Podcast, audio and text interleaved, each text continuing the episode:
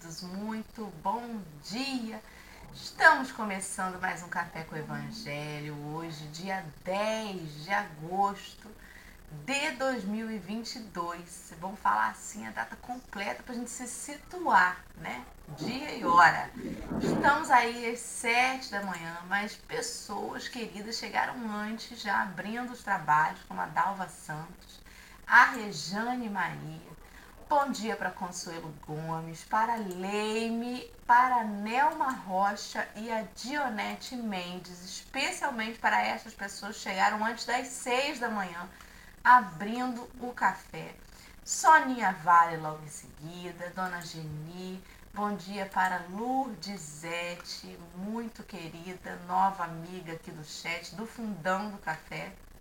A Edenice, Bom dia para Vera Generoso, para Roberta Ribeiro e para Eliane Maria do Nascimento, para todos os amigos e amigas que estão se chegando, para você que está ouvindo a gente em outras redes, que não no YouTube, no Facebook, que está nos ouvindo pelos podcasts da vida, agora com a novidade de que no Spotify você também assiste o vídeo, além de ouvir o áudio. Então, Seja bem-vindo, muito obrigada pela sua companhia. Marcelo, querido, o povo quer saber, esta semana tem Livro dos Espíritos? Tem Livro dos Espíritos. Ah, e eu queria dizer que esse aqui é o, é o Marcílio, é o irmão gêmeo do Marcelo. Né? Marcelo está afastado, o Marcílio não usa barba. Né? Nós estamos aqui hoje com os nossos amigos. Gente, o, o, o Luiz e Dorinha, o, o, Dora. Olha só, eu tô chocado, gente. Esse agosto já é dia 10. Hoje era para estar ainda no, no, dia 3 de agosto. Já estamos no dia, o mês está voando. Mas é uma alegria renovada estarmos com os nossos irmãos. E vamos que vamos. Luiz, querido, bem-vindo. Os amigos já, já chegaram cedo aí. Muitos te conhecem, já de outra oportunidade que você teve aqui, mas quem não te conhece sempre tem um, um novato. Presente para os nossos amigos. Ótima receita. Bom dia, bom dia a todos. É um prazer imenso. Eu tenho uma admiração muito grande por vocês, que às vezes eu fico apreciando o que eu faço, né? E aí eu lembro que vocês todos os dias, 365 dias por ano, estão abrindo às sete horas da manhã o, o café com o Evangelho. E realmente uh, é alguma coisa né, que não, não, não tem paralelo em todo o mundo espírita que eu conheço. Um bom dia a todos e eu espero que eu corresponda à expectativa de vocês. Um abraço a todos. Que possamos fazer um ótimo programa, né? Deus Será? Seja bem-vindo novamente, Luiz, que já esteve com a gente aí e que vai divulgar melhor o seu trabalho, o seu livro mais no final, que a gente sabe que no finalzinho a gente tem um pouco mais de audiência, né? O pessoal vem chegando aos pouquinhos. Então, no final, Luiz, divulgue aí o seu trabalho para as pessoas. Vamos então começar aqui o nosso, a nossa tarefa do dia, mas antes da gente partir para a leitura do texto, este texto que Marcelo já colocou aí no chat, o link para os companheiros que não têm o livro, que desejam depois acessar, tá aí. Se você está ouvindo a gente em alguma rede de áudio e não consegue ver o link na tela, não tem problema, joga no Google depois. Vai lá no seu navegador, clica lá, O Próximo e Nós, Emmanuel, do livro Rumo Certo, item 9 e você vai encontrar lá em PDF, com certeza disponibilizado para você, tá bem? Então, antes da gente partir para a leitura do texto, que nosso amigo Luiz vai fazer na íntegra para gente, eu vou pedir a Marcelo para fazer para nós aí a prece inicial. Por favor, querido. Nós vamos orar. Agradecer aí a Jesus. Eu não diria nem o, o, o Luiz ao dizer que que esse trabalho da gente né, é, é um trabalho realmente de endividamento espiritual. É onde a gente vai acertando um bocadinho as contas da gente. E graças a Jesus já está já, já foi para nossa célula. Senhor, nós queremos te agradecer pela manhã de hoje, pelos nossos amigos, nossos irmãos que se somam a nós aqui, encarnados e desencarnados. Senhor Jesus, em meio a essa pandemia de Covid, surgiu, evidenciou-se, Senhor. Não surgiu, mas evidenciou-se a pandemia das doenças mentais e emocionais. É a, a depressão, Senhor, é a ansiedade, são as angústias, são os medos patológicos, é aquilo que já vai além do natural. Muitos, Senhor, têm respostas simples e fáceis para isso, saídas fáceis, mas não é fácil, Senhor. Cada um vive as suas lutas profundas com essas guerras íntimas. Anteontem, Senhor, na nossa cidade, uma senhora abriu a janela e ameaçou se jogar do seu edifício, do, do prédio onde reside. Os bondosos espíritos os, e os homens do corpo de bombeiro conseguiram tirá-la. As crianças invadem, Senhor, os consultórios psicológicos. O mundo está de fato vivendo a transição. Isso está mexendo profundamente com o interior dos nossos irmãos. Sejam eles crianças, sejam eles adultos, sejam eles idosos, sejam eles afortunados, sejam eles menos afortunados, sejam eles letras com letras, sejam eles sem letras. O que de fato, Senhor, se tornou mais nítido do que nunca é a necessidade de abraçarmos o seu evangelho e nos solucionarmos dentro. Abençoe-nos que este café seja um grão de areia na solução do nosso interior. Abençoe nosso convidado, abençoe aos nossos irmãos que estão passando pelas lutas da ansiedade, pelas lutas da depressão, pelas lutas da angústia, alguns já em vias de desânimo profundo. Abraça-os, Senhor, não os deixe cair. E fique conosco hoje e sempre, Jesus.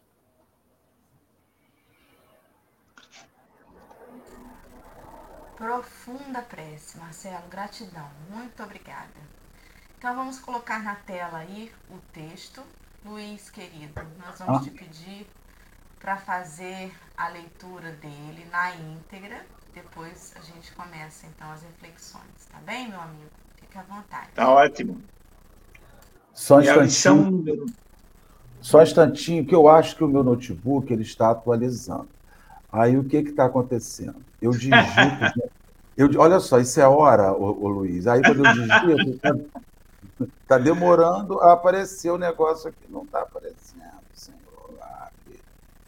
Agora foi. Vamos lá. O próximo é nós. Esse, é, essa lição é a lição número 9 do livro Rumo Certo, de autoria de Emmanuel. O próximo e nós. Esperas ansiosamente encontrar o Senhor e um dia chegarás à divina presença.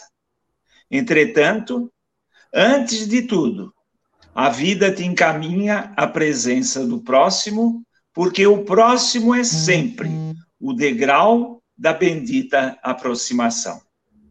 Mas quem é o meu próximo? Perguntarás de certo.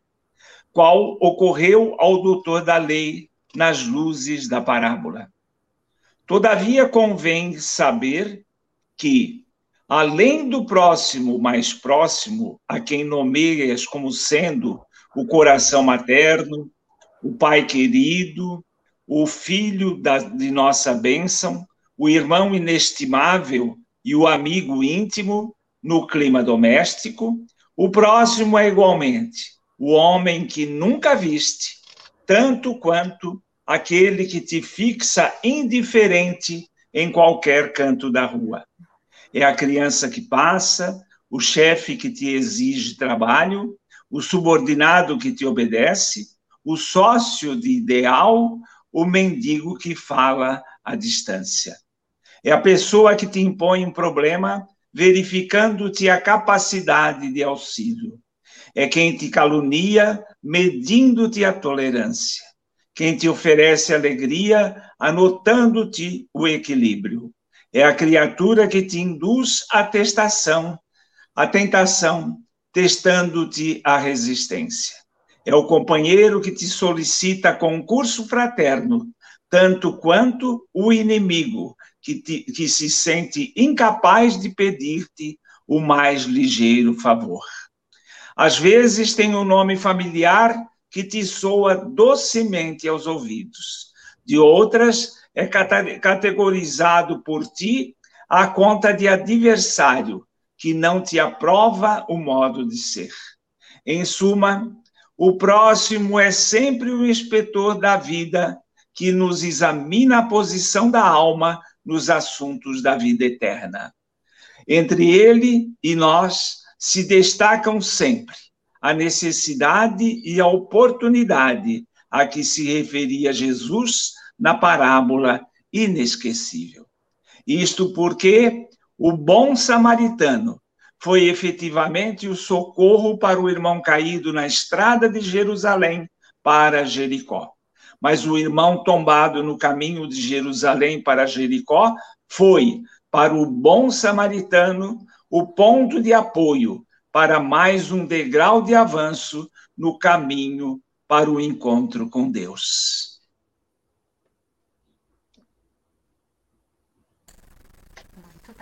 Fique à vontade agora para começar as suas reflexões, meu amigo, e a gente vai entrando junto com você na conversa. Fique à vontade. Essa lição ela evidencia, né, a questão tão importante que é a questão do nosso próximo. Ah, o Evangelho enaltece né, essa passagem, ele dá uma ênfase muito grande à questão do próximo, ao amor ao próximo, e doutrinariamente também a nossa doutrina ela enfatiza em seis questões do livro dos Espíritos essa questão do próximo. Eu, eu recomendaria o estudo da lição, da, da questão 647. Toda a lei de Deus está contida na máxima de amor ao próximo.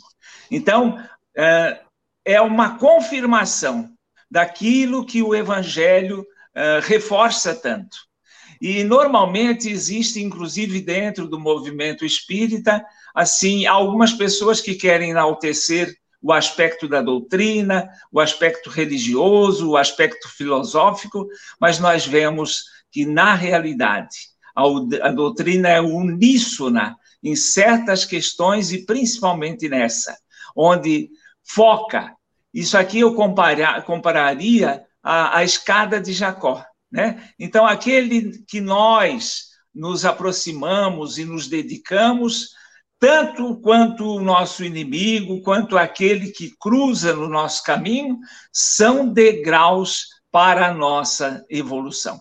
E eu chamaria atenção também que, à medida que nós vamos evoluindo, nós vamos crescendo, vamos nos tornando mais aptos a servir a Deus, a espiritualidade vai encaminhando na a nossa direção aqueles próximos que inicialmente eu imaginava que era que para nós auxiliarmos, mas na realidade é para que nós possamos avançar através do trabalho, através da execução dessa, dessa questão maior, e que nós possamos todos entender isso como praticamente o ponto-chave no nosso processo evolutivo.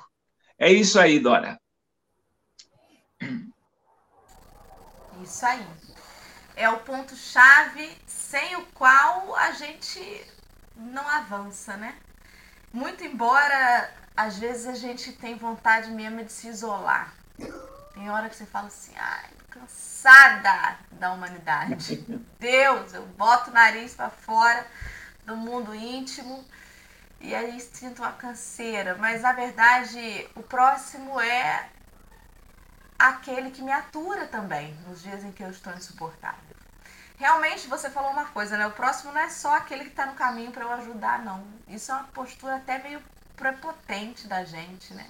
Hoje vou ver quantas oportunidades de achar auxílio eu terei com os próximos que me vierem. Não, às vezes é você mesmo que vai precisar e que com certeza vai ter um próximo perto de você que vai ter para com você este olhar, né? Talvez um desconhecido, muitas vezes um desconhecido. Tantas vezes nas situações de maior desafio são os desconhecidos, às vezes os anônimos, que nos estendem a mão. Né? Eu me lembro quando a gente era bem criança, é, a gente ia muito a Campos, porque meu pai tinha uns amigos em Campos, e numa dessas idas, e olha que lá vai fumaça nesse tempo, né? No BR não era duplicada e tudo mais. O pneu do carro furou. E ele sozinho com a minha mãe e três crianças, eram eu e minhas duas irmãs, né? Minha prima, que é minha irmã, e Luana. E à noite, né? E, e parou um carro com um casal. Eles auxiliaram meu pai, foram embora. Na época não tinha celular para trocar telefone, né? Telefone fixo era uma coisa, você tinha que comprar a linha. Não era uma facilidade assim, né? Liga para oi e vem aqui alguém. Não era assim não. E a gente nunca mais viu, nunca mais teve notícia e ficou muito marcado em mim, porque eu me lembro da minha mãe dizendo assim: esse casal é doido, imagina se é um golpe, imagina se não sei o que. Eu falei, gente, mas somos nós que estamos precisando, que bom que eles não imaginaram, né? A gente usa muito dessa desculpa do preciso é, desconfiar de tudo e de todos pela lei de, de preservação, então não vou fazer não, porque eu não sei quem é, não sei se está falando a verdade. E eu me lembro que uma aula minha com o Carlos André aqui na SESC, a gente falou sobre isso e ele disse assim, isso é a nossa falta de fé em Deus. A gente se nega muitas vezes e coloca essa desculpa do medo. Ah, não, mas vai que por falta de fé. Nós precisamos estar prontos para servir em nome de Jesus, ainda que seja uma cilada, ainda que seja um malfeitor. Os verdadeiros cristãos não temiam se encontrar na, nas catacumbas para falar né, do evangelho, mesmo sabendo o risco que corriam de ir para as arenas, e iam, se fosse necessário. E nós colocamos empecilhos para ajudar os nossos companheiros com medo, que é um pouco da nossa falta de fé, sim. É sim. Às vezes é medo, às vezes é até coisa pior. Às vezes é orgulho, né? Já ajudei o Luiz uma, duas vezes. Ah, uma terceira não. Ele agora tem que aprender a se virar sozinho. Como se a nossa ajuda tivesse limite. Ou o Marcílio corresponde, entende que eu estou ajudando, e ser grato Ô Marcílio, eu não vou te ajudar de novo, não. É, como a gente coloca condições para estender a mão ao nosso próximo, mas quando nós estamos na condição do ajudado, a gente não se pergunta muitas vezes de onde está vindo aquela ajuda. Quem é? Quem são essas pessoas? De onde vocês vêm? Vocês são bem intencionados? Eu só preciso de ajuda, eu não fico me questionando, né? Mas para ajudar, a gente ainda para muito para pensar, hesita. E nesse de hesitar, talvez a gente perca o bonde, né? Perca a oportunidade, tantas vezes. Marcelo, querido, pense comigo. Marcílio, desculpa. Eu quero fazer uma provocação para vocês, porque eu fico pensando, vocês falam abordar, fez a abordagem inicial, o, o Luiz. Eu fico pensando de onde que vem essa luta em fazer isso, em se entregar ao outro, né? E aí isso vem do ontem. Nós somos espíritos viajantes e saímos há muito pouco tempo de uma vida sem regras, de uma vida sem leis, de uma vida onde nós não tínhamos uma câmera. Isso tudo é muito novo, uma câmera de segurança, um 190 para você ligar, um, em caso de necessidade, um corpo de bombeiros atuante, uma polícia, uma guarda municipal, a segurança humana no plano de segurança que nós vivenciamos hoje, cerca elétrica, muro, câmera, empresa de alarme. Isso é tudo muito recente. Há 100 anos, uma pessoa que estivesse andando numa via pública era sequestrada, levada e ninguém nunca mais via. E ninguém tinha notícia. Então, nós, há 200 anos, as leis, elas, elas, elas cuidavam da burguesia, da nobreza, o proletariado não tinha segurança. Há 300 anos, a igreja dizia para você: você é um feiticeiro, vou te queimar. E não, houve, e não havia nada que mutasse.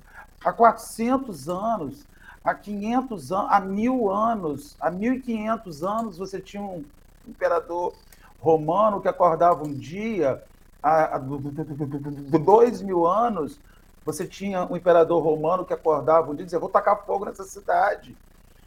Então, a gente vê que a, o homem ele vem milenarmente sendo é, desrespeitado pelo próprio sistema da sociedade. E tem 100 anos, basicamente, né, com a Revolução Industrial, aí 150 anos, que a gente começou a experimentar um pouco de segurança. Então a gente está aprendendo. Então, assim, eu vou eu advogo, porque hoje a gente fala de segurança, a gente fala de, de polícia, a gente fala de, de, de, de, acesso a uma legislação que é protetiva, ou que pelo menos ela deveria ser, mas, de repente, muitos dos seres humanos que estão reencarnados agora estão vivendo isso pela primeira vez. Não viveram isso há, há 150 anos. Pelo contrário, foram objetos dessa, dessa ausência de, de proteção. Então, a gente está aprendendo ainda a entrar neste neste século de, de o próximo mudou. O próximo não é aquele que te, que te desrespeita, porque aquilo que o Cristo falou, o, o, o, o Luiz e Dora, a época dele foi muito avant-garde, foi assim, foi muito na frente, porque ele tinha que dizer para aquelas pessoas ama teu próximo numa época em que a mulher é levada à praça pública porque foi pega em adultério e apedrejada. Numa época onde o, o, o, o preposto de César ia visitar a Palestina, não tem nada o que ser feito, vamos juntar o cristão numa arena e vamos tacar fogo nele, soltar os bichos lá. Então a gente está aprendendo, eu acredito que a nossa alma, digo isso por mim, né? Estou numa luta, a, a, a minha alma está aprendendo que precisa do próximo, confiar no próximo, que o próximo não vai me derrubar. Então você ainda olha no seu ambiente profissional, no seu ambiente afetivo, no seu ambiente so social, parece-me ainda que você está se protegendo as pessoas. Era essa a minha provocação. O, o, Marcelo, uh, você estava falando e estava me lembrando quando eu me tornei espírita. Eu vivia assim numa paura, eu era é, presbiteriano, e eu vivia numa paura que tinha recém-nascido o meu primeiro filho. Então, uh, eu ficava pensando assim, porque na ocasião era muito comum uh, jovens né, desencarnando at através de, uh, de, desastre, principalmente com moto. E eu morria de medo, dizer assim: meu Deus do céu, esse meu filho com 18 anos pode inventar de comprar uma moto. E aí quando eu comecei a ter contato com a doutrina espírita, e eu descobri que se um trombadinha chegasse com uma revólver e me desse 30 tiros, ele não iria me matar. Eu sairia do corpo e continuaria vivo. Então, esse é realmente o grande problema da humanidade. Tudo isso que você comentou é uma proteção ao corpo. E na, na ignorância, né, que nós temos que valorizar, nós temos que reforçar tudo que se refere à matéria. Então, aí exatamente o grande trabalho que nós temos pela frente. A doutrina espírita tem que ser colocada para o vulgo. E uma das formas mais fáceis de se eh, divulgar a doutrina é motivar o ouvinte a examinar um livro. Nós tivemos vários problemas onde num papo, numa, num papo bem amistoso, nós uh, fizemos a pessoa entender que existe mais informação. E aí ela começou a ler um livro. Eu geralmente eu puxo muito pelo Paulo Estevão, porque o Paulo Estevão deixa a pessoa encantada. Então, a partir de um livro, a iniciativa daquela pessoa se torna imensa. E aí é como um empurrãozinho que você dá àquela pessoa que tem medo de andar de bicicleta. Você dá aquele empurrãozinho, ela vai por si. Então, realmente, o nosso trabalho é intenso no sentido de mostrar para todos que nos cercam que nós somos seres espirituais. É isso aí. Muito bem lembrado, né, amigo? Que a gente, ainda vivendo essa experiência material, embora espíritas, a gente, nessa lei de, de conservação, né, a gente fica muito preso à preservação da matéria, do corpo físico, né? Isso é bem lembrado. Ele colocou uma coisa interessante ali, que me chamou a atenção, Emmanuel fala logo do meio para o final, ele fala assim: o próximo é sempre o inspetor da vida que nos examina a posição da alma nos assuntos da vida eterna. O inspetor é aquele dedo duro, né? Eu me lembro quando eu era criança, no ensino médio, às vezes a gente queria matar uma aula, tinha um inspetor na escola. A gente tinha que fugir dele, porque ele ia dedurar se visse a gente fazendo alguma coisa. E aí, quando ele falou isso, né, que o próximo é o inspetor da vida, é, eu me recordei e até fui procurar aqui de um, um poeminha pequenininho do Emmanuel, é, chamado Notícia, em que ele fala assim: A fortuna somente pouco dirá de ti. Então, só a inteligência não te revelará. O poder que desfrutas raras vezes te expõe. A palavra que dizes não te mostra de todo. Tudo que tens, no entanto, vale no bem que faças. O próximo a quem serves fala de ti a Deus. Eu achei isso fantástico, porque é verdade, né? É bem, Quando bem, a gente retomar a pátria espiritual, não vai ser a fortuna que a gente tinha que vai falar da gente, a posição que a gente ocupa ali nem o quanto a gente foi inteligente, descobriu fórmulas e criou invenções, e nem o poder das cadeiras que ocupávamos na Terra, tampouco as palestras, né? Dora vai chegar lá e falar assim: olha, eu contabilizei aqui 1.265 dias de café com o evangelho que você participou e não significam nada, porque o próximo a quem você deveria ter servido é isso que vai ficar na sua consciência, é isso que vai te pesar no plano espiritual. Aí quando ele falou isso, que o próximo é sempre o inspetor da vida, é sobre isso.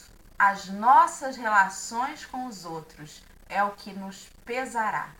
E no fim das contas, a gente faz barulho por coisas tão insignificantes você quer ver uma coisa? Basta desencarnar um amigo ou um ente querido que aquilo vai mexer dentro de você de uma forma que as picuinhas, as coisas pequenas as coisas que você talvez tenha tido uma arranhadura com ele ou com ela, não vai ser isso que vai pesar. Ou talvez isso pese como remorso, como culpa de não ter pedido perdão, de não ter resolvido. Mas o que fica mesmo são os bons momentos, são as coisas boas, são o que de bom vocês conseguiram ter. É isso que fica quando a gente passa pela experiência de levar ao túmulo algum conhecido, algum amigo, algum ente querido. E é uma lição para a gente pensar, porque assim, isso fica para nós, porque é o que deve ficar. Mas o que, que o outro está carregando disso, né? Dessa relação que a gente teve, às vezes, tão espinhenta, tão difícil. As nossas relações são o que vão construir mesmo a nossa consciência no além-túmulo. Dora, é você falou uma coisa. Você falou uma coisa que nós não, nós não podemos perder o fio da meada, né? Você falou sobre a questão da consciência. Eu enfatizo muito uh, nas palestras que, que eu participo, as pessoas, nós fomos altamente viciados pela, pelas religiões a frequentarmos um culto, uma missa. E, normalmente, o nosso movimento espírita está retratando, inclusive, essa situação. As pessoas vão ouvir palestras e nós temos que provocar nas pessoas que elas se conscientizem daquilo que a doutrina diz. E melhor do que isso, só o livro. O livro realmente desperta em nós essa consciência, esse inspetor que vai nos acompanhar o resto da existência. E eu tenho uma experiência pessoal é, com uma pessoa muito querida do coração, muito inteligente, e eu coloquei o livro Os Mensageiros para ela ler. E essa pessoa, ela leu a primeira página dos Mensageiros e me devolveu o livro com a seguinte expressão: Você acha que eu vou querer ficar louca? Ela é muito inteligente e captou a mensagem na primeira página. Então, realmente, ela não está a fim de mudar. Então, por que, que ela vai absorver aquela informação que vai ficar tocando, agindo como um inspetor na vida dela. Então, esse é o grande ponto.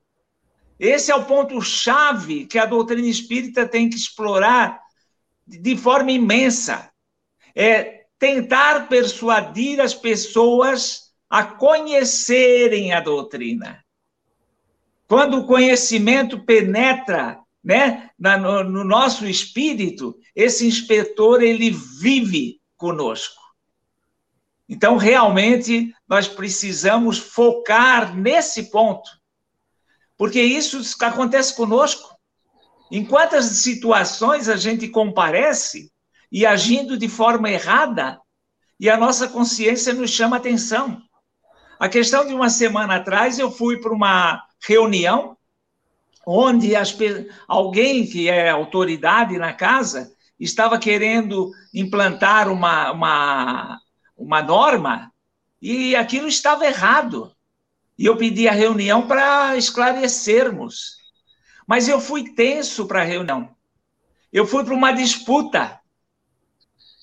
Graças a Deus por esse inspetor, eu percebi que eu estava naquela, naquela situação e disse assim: peraí, como que os espíritos vão conseguir agir nessa reunião comigo nessa postura. Se a pessoa está com essa postura, é problema dela. Eu tenho que modificar a minha. E como isso ainda está muito arraigado em mim, eu tive dificuldade para modificar, para permanecer sereno.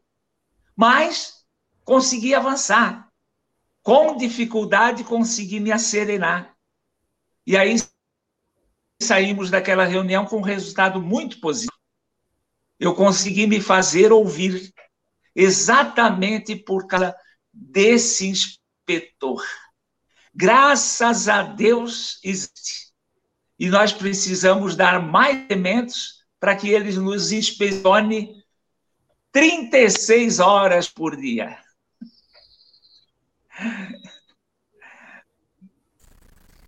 Marcelo, quero sua barba de volta. Você está muito silencioso, senhor. Não, eu estou pensativíssimo, porque eu estou pensando que a gente olha para o nosso próximo e eu volto a uma questão que eu já falei aqui há muitos meses atrás em outra abordagem, foi até no Evangelho de, de Marcos, é que a gente quer oferecer ao próximo não o que o próximo precisa, mas o que a gente acha que ele precisa. E talvez isso, isso seja uma, uma, uma, questão que dificulte muito no orgulho, porque alguns, algumas pessoas vão precisar que você dê a ela um quilo de arroz, outras pessoas vão precisar que você dê a ela um livro, outras pessoas vão precisar que você dê a ela um quilo de arroz e um livro, outras pessoas vão precisar que você dê a ela 15 minutos do seu tempo, outras pessoas um abraço. Então, eu acredito que a gente, da mesma forma, tenha uma grande é, dificuldade em olhar para o nosso próximo, porque parece, me, me, me parece que a gente já chega com o pacote pronto e você tem que fazer esse empacotamento na hora, né? Você tem que descobrir na hora o que o outro quer. E, e isso muitas vezes significa mudança de, de, de, de rota, né? Porque é, sei, às vezes você vai, você visita um companheiro para levar uma palavra de alento e chega lá na, na casa daquele companheiro e descobre que ele está materialmente com necessidade. Aí você vai ter que sair para fazer uma compra para ajudar. Então, eu acredito que uma das coisas mais difíceis de se olhar o próximo é o orgulho. Porque você acredita que já possua, que saiba o que é melhor para o outro. E não respeite a necessidade do outro. Né? O Cristo, antes de, de fazer a, a, de apresentar a palavra, ele multiplica os pães e os peixes. Porque ele sabia que não adiantava falar para quem estava com fome que não ia ouvir. Né? Eles têm fome, Senhor. Então vamos lá, vamos alimentar essas pessoas. E, e, e isso tem sido assim, um grande esforço meu de perguntar para a pessoa que, o que, que eu posso te ajudar. Ainda que eu acho que eu acho que eu já tenho ali, né? Mas é, é, não, não, sei, às vezes as pessoas. Interessante, quando você está falando de desencarnação, né, Dora? Da morte de alguém. Às vezes as pessoas é, morre uma pessoa, um amigo querido, aí você quer, você precisa viajar, diz a, você chama a viúva, precisamos jantar, precisamos almoçar fora, vamos fazer uma excursão, tipo assim, olha, se eu te levar para jantar naquele restaurante chique, caro, você vai esquecer o morto. Se você fizer aquela viagem, aquela excursão, você vai esquecer. E não vai. Sabe? Você, a gente acredita que um, um jantar num restaurante bacana será maior do que a lembrança da. Eu sei que é a vontade que a gente tem de ajudar. Mas às vezes a gente precisa segurar na mão daquela pessoa, sentar no sofá da sala daquela pessoa e aguentá-la chorar, aguentar ela reclamar, aguentar ela falar da falta, da saudade, e oportunamente levar para ela essa consolação da vida futura, né? É por isso que eu estou pensativo, porque tanta coisa está fluindo na minha cabeça com os comentários de vocês dois. Profundo. O Marcelo, eu não li, mas me, me contaram né, que uma ocasião o Chico uh, foi uma, uma senhora e estava tão desesperada que ela chegou perto do Chico começou a chorar, chorar, chorar. Diz que o Chico se abraçou com ela e começou a chorar também. Isso é empatia. Eu vou te dar. Eu, é, eu, a gente não tem a, a todas as respostas para as dores dos outros. Né? Exatamente. Né? E o exercício da empatia é, é um exercício, tá, gente? Não é uma coisa que, que é natural, porque não é com todo mundo que a gente tem empatia. A gente escolhe com quem tem empatia, né? Sobretudo, a gente acha no máximo, a gente ter empatia com o sofredor. A gente não tem empatia com quem ganhou na loto e tá dizendo, beijinho, tchau, tchau, tô indo viajar, ganhar o mundo, né? A gente é só você ver, quando o próximo posta uma tragédia na rede social, ele tem um milhão de curtidas, de comentários, força. Nossa, meus sentimentos, né? Tô vibrando. Mas se ele posta uma coisa boa, não dá tanto palanque. Né? O Marcelo falava sobre isso esses dias aqui, e essa capacidade da gente ficar feliz com a felicidade do próximo também é um exercício de empatia. A gente acha que empatia é só para o sofrimento, mas não é não. Você se felicitar com a conquista do outro é um exercício de empatia.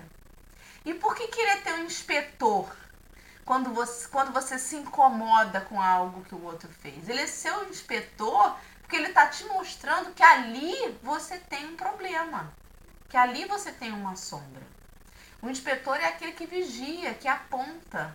E é isso que as nossas relações fazem com a gente.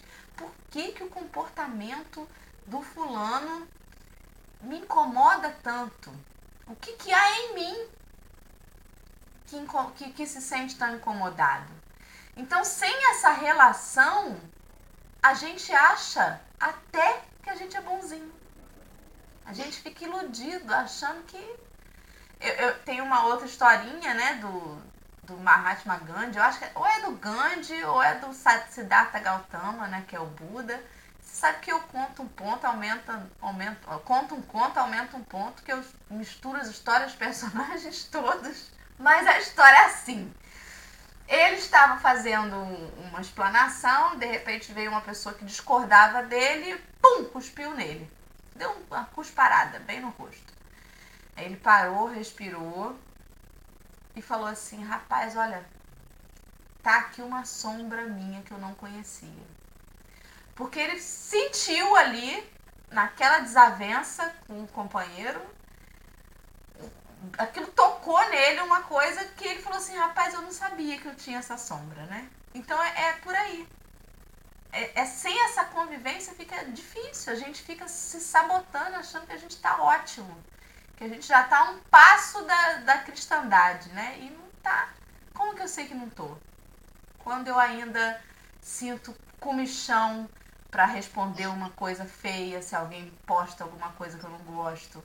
Quando o companheiro que tem um ideal completamente distorcido do meu vem falar alguma coisa e eu tenho vontade de retrucar, de responder. Quando eu tenho dificuldade de orar por alguém, não é fácil não, gente, né? A gente está no grupo da família e aí acontece alguma coisa, né? Um, um, um, um, homicídio, alguma coisa, vamos orar pela vítima e tal. Se você postar lá assim, vamos orar pelo assassino, as pessoas vão vir em cima de você, né? História é essa? Como assim? A gente tem dificuldade de orar pelo que erra, não para passar a mão na cabeça dele, né? Mas para pedir a Deus e a Jesus que tenha misericórdia, que ele possa ter o despertamento dele o quanto antes. A gente não consegue. Mas ele também é o nosso próximo. Emmanuel colocou ali, olha. O homem que nunca viste, tanto aquele que te fixa indiferente de qualquer canto da rua, o mendigo que te fala à distância, a pessoa que te impõe um problema, quem te calunia medindo-te a tolerância, é fácil lidar? é. É fácil lidar com o próximo quando o próximo é bonzinho, quando o próximo sorri, quando o próximo manda chocolate pra gente. Aí é ótimo. E aí, Luiz? Na lista dos então, próximos aí, me diga como é que você, você tá. Estava, Ladeira abaixo. Você está, você estava fazendo teu comentário e eu estava lembrando aqui de um aspecto, né? Que inclusive norteia a nossa vida. A nossa tendência é justamente conviver, né, é dialogar, procurar aquelas pessoas que nos são simpáticas. E a doutrina é muito clara. Isso aqui é uma escola, nós estamos aqui para progredir. Então, realmente, o nosso diapasão devia ser exatamente ao contrário. Onde eu tenho dificuldade é onde eu tenho que permanecer, onde eu devo insistir. Então você vê como a doutrina é didática, como ela é interessante. Né? Se nós absorvermos em profundidade, nós vamos agir da forma certa. Mas nós, o que, que nós vivemos fazendo?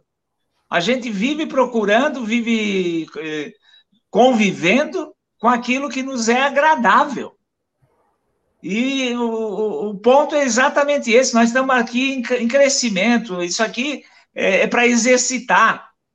Então, se é para isso, deixa eu procurar exatamente o contrário. Quantas e quantas vezes nós temos aquele chefe antipático, aquele chefe que a gente quer, é, quer degolar, quer, quer chegar naquele dia seguinte dizer, ah, o fulano morreu, né? E, no entanto, é exatamente, e é exatamente aquele chefe que é, é, está provocando a gente para o crescimento, para o avanço. Então, isso é uma coisa que. Por isso que insistem tanto sobre o conhecimento doutrinário. Agora, não pode ser uma coisa isolada. O conhecimento doutrinário não é para você demonstrar conhecimento, sabedoria, e sim para você se fiscalizar, é municiar o teu inspetor.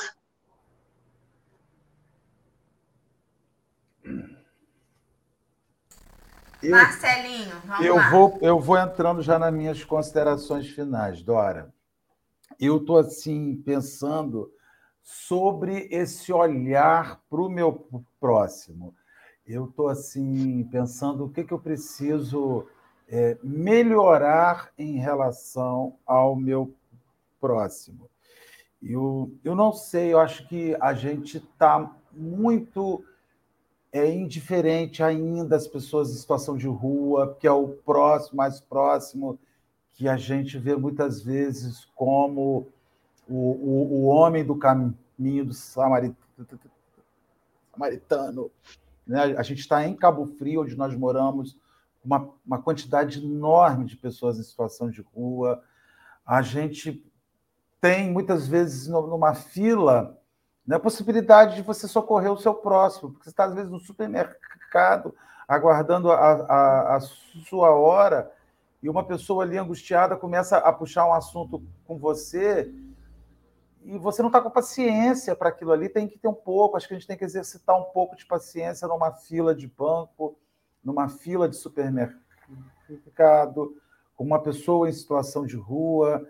É, são, são, são, são exemplos práticos né, que a gente chama aí para. Eu, eu congelei?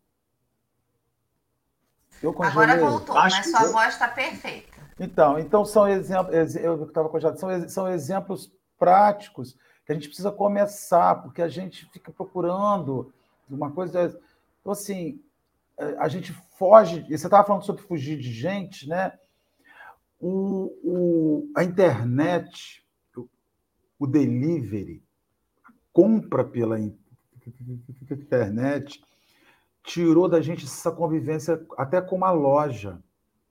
Você tendo uma loja, você, você fica impaciente porque não tem vendedor então a gente começou a comprar pela internet pela falta de paciência de estar com pessoas, de ouvir pessoas, de conversar com pessoas. E esquece que o, o, o amar ao próximo, ligado à convivência, é uma lei moral, é a lei de sociedade.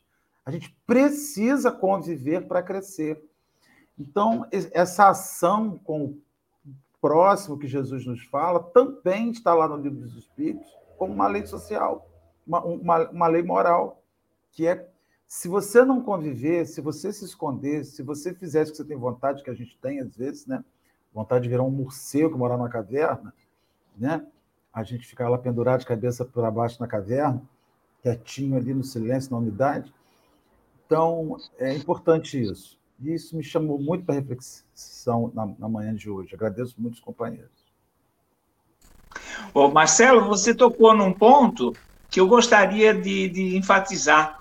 Uh, nessa ocasião, uh, está nos incomodando, incomodando pelo menos algumas pessoas, o número de pessoas nos faróis uh, pedindo alguma coisa. E, na realidade, é perfeitamente natural. Isso aí nós temos que compreender que isso aí realmente, nos momentos atuais, é uma coisa extremamente necessária. E eu tenho aqui uma sugestão, eu faço isso. Eu vou na Caixa Econômica Federal, que tem o Caixa Econômico que troca notinhas de dois, e eu pego, faço saques de oito reais. Então, vem quatro notas de dois. Eu pago bastante é taxa de saque. Porque eu, eu, eu, eu saco quatro, cinco vezes e encho a carteira de nota de dois e deixo no console do carro. Porque é um momento que nós podemos solidarizar-nos com o máximo de pessoas no momento em que elas precisam. Então, é única, isso aí eu enfatizo porque numa live a pessoa reclamou disso, né? E eu disse, pelo contrário, não vamos reclamar, vamos ah, achar uma solução para contribuir com o máximo de gente possível. É isso aí. Então, eu vou para as minhas considerações finais também, que amanhã já está chegando ao final, né? Emmanuel termina esse texto ele falando das duas situações, né? Do bom samaritano e do irmão caído na estrada. E aí ele fala que para o irmão tombado no caminho, o bom samaritano foi o socorro. Mas há uma relação de mão dupla, né? Não é só o auxiliado, né? Para o bom samaritano, o irmão caído foi o ponto de apoio para mais um degrau de avanço. E a gente fica o tempo todo intercalando essas posições nas nossas relações. Não há nenhum de nós que não precise de alguém que seja completamente independente. Ainda que indiretamente a gente necessita do serviço dos nossos semelhantes. Sempre. Você não come um pão de manhã na padaria se você não tiver o padeiro que acorde mais cedo que você para estar tá lá assando a fornada. Ele pode não te conhecer e nem você saber qual é o nome dele, mas indiretamente o serviço dele chegou até você. Então, o tempo todo, se você pegar aquele pão e com ele alimentar alguém faminto, você está alternando de novo a sua posição de auxiliado para quem auxilia. E a nossa vida é isso. O exercício das relações é você entender que você precisa dos seus semelhantes também. Porque tem companheiros que não admitem essa necessidade. E a vida, às vezes, vai mostrando a você que você precisa dos seus semelhantes. Você precisa. Tem pessoas que têm pavor da velhice com medo de dar trabalho para os filhos. A gente escuta isso. Tem pavor de pensar que eu vou dar trabalho para os meus filhos. Se você acha que o cuidado com você é um peso para o outro, talvez você acredite que cuidar de alguém é um peso para você. Normalmente é assim. A gente bota no outro olhar daquilo ou se olha de uma forma como a gente olha o outro, né? É, é sempre assim. O outro é o nosso espelho por isso. A, a minha filha esses dias estava com muita vergonha de chegar numa lojinha de telefone e pedir um negocinho que eu não sei o nome, de, de botar no, na capinha para pendurar na mão. Aí não vou entrar para perguntar, você tem que entrar e perguntar, mas eu não sei o nome. E se eu falar alguma bobagem a pessoa ri de mim? Eu falei assim: olha, aí é uma coisa que você tem que avaliar. Se o seu medo é esse, talvez você seja a pessoa que vai dar risada se alguém fizer um comentário errado. Se alguém disser um nome trocado de alguma coisa. E aí na hora a carapuça caiu, né? Ela, ui.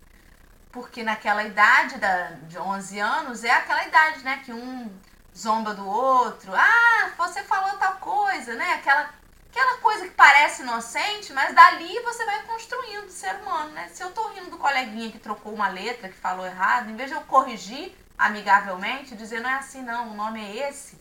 Se eu estou rindo e achando graça do erro do outro, eu não vou admitir errar, porque eu não quero estar nessa posição. Então veja como você lidar com o outro te faz se conhecer. E o tempo inteiro nós estaremos nessa balança da necessidade e da oportunidade. Ora eu sou necessitado, ora eu tenho oportunidade de ajudar.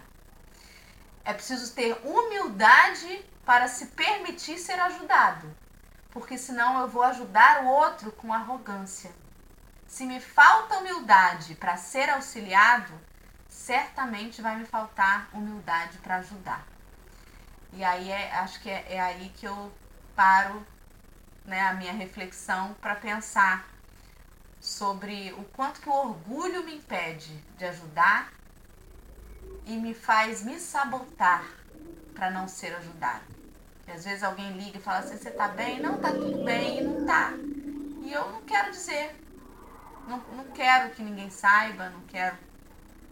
Porque eu tô com aquele orgulho ali ferido, né? Também não ninguém vai saber que eu tô sofrendo por isso também. Agora eu vou ficar quieta, calada, porque sou orgulhosa. E certamente tenho orgulho para ajudar também, né? É sobre isso. Querido Luiz, antes de eu te devolver a palavra para você fazer suas considerações finais, eu quero agradecer a todos os amigos do chat que estão com a gente nessa manhã.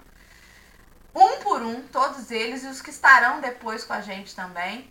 E dizer que amanhã tem mais café. Luiz, faça suas considerações finais e depois sua prece para que a gente possa encerrar as minhas considerações finais, para ser o mais breve possível, é, eu remeto as pessoas a uma lição do Emmanuel, em peregrinação. Coloca lá no Google, em peregrinação, Emmanuel, você vai ler toda a minha consideração final. E lembrando que o Vadimecum Espírita, o meu livro, ele já está esgotado, né? Então, nós encontramos algumas alguns exemplares no CCDPE, o Centro de Pesquisa e Cultura, em São Paulo.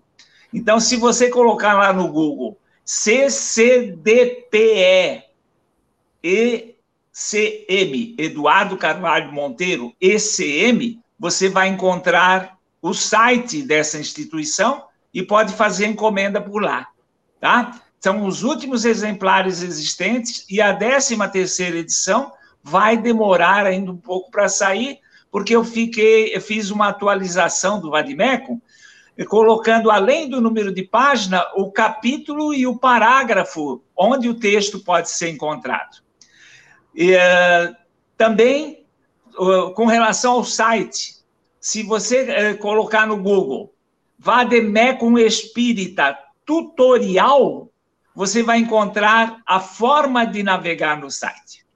Dorinha querida, eu agradeço imensamente o novo convite que me foi formulado e espero ter correspondido à expectativa de vocês. E que Jesus nos ampare a todos, que nos acompanhe e que nós possamos, nessa viagem em peregrinação, corresponder a expectativa que cada um de nós trouxe para essa encarnação, de poder evoluir, de poder subir mais um degrauzinho na escada de Jacó.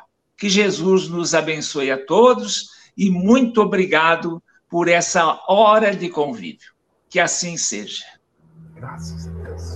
Graças a Deus. Gratidão, querido amigo. Obrigada, Marcelo, e aos amigos. Beijos para vocês. Até amanhã, tem mais café. Se Deus quiser.